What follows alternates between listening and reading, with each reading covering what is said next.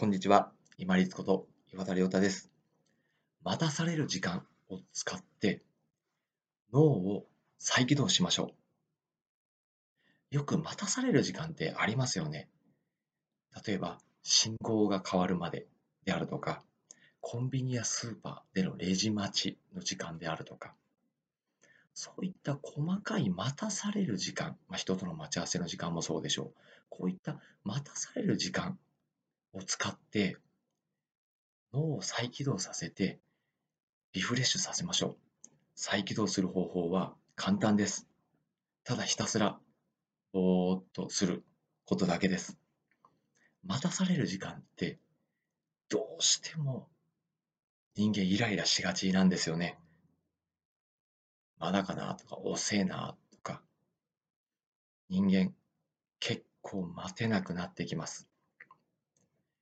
この待てなくなってきている習性っていうのは、要は我慢ができなくなる。例えばすぐ買うとか、すぐ人に何か言ってしまうとか、そういうこう抑制が効かない、この前頭前野で抑制が効かないのを自分で育ててしまいますんで、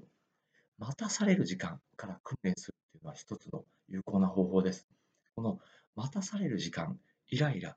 しないでいられる私の場合ですと、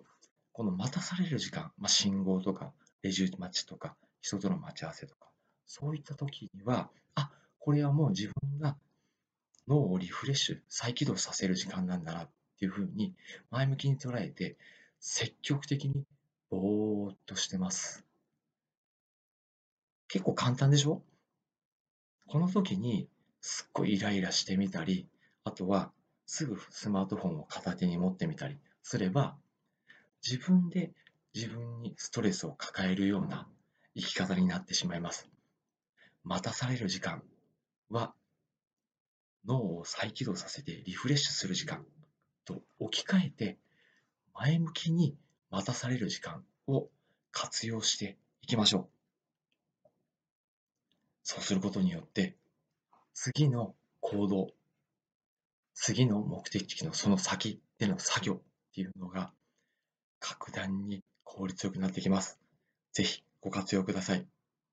待たされる時間、イライラしたり、スマートフォンを手に取ったりせずに、積極的にぼーっとする時間を作って、脳を再起動させて、リフレッシュさせて、そして気分転換を図って、次の目的地先で楽しく過ごせるように、そして効率よく作業ができるようにしてまいりましょう。本日もご清聴いただきましてありがとうございました。皆様にとって一日良い日となりますように。これにて失礼いたします。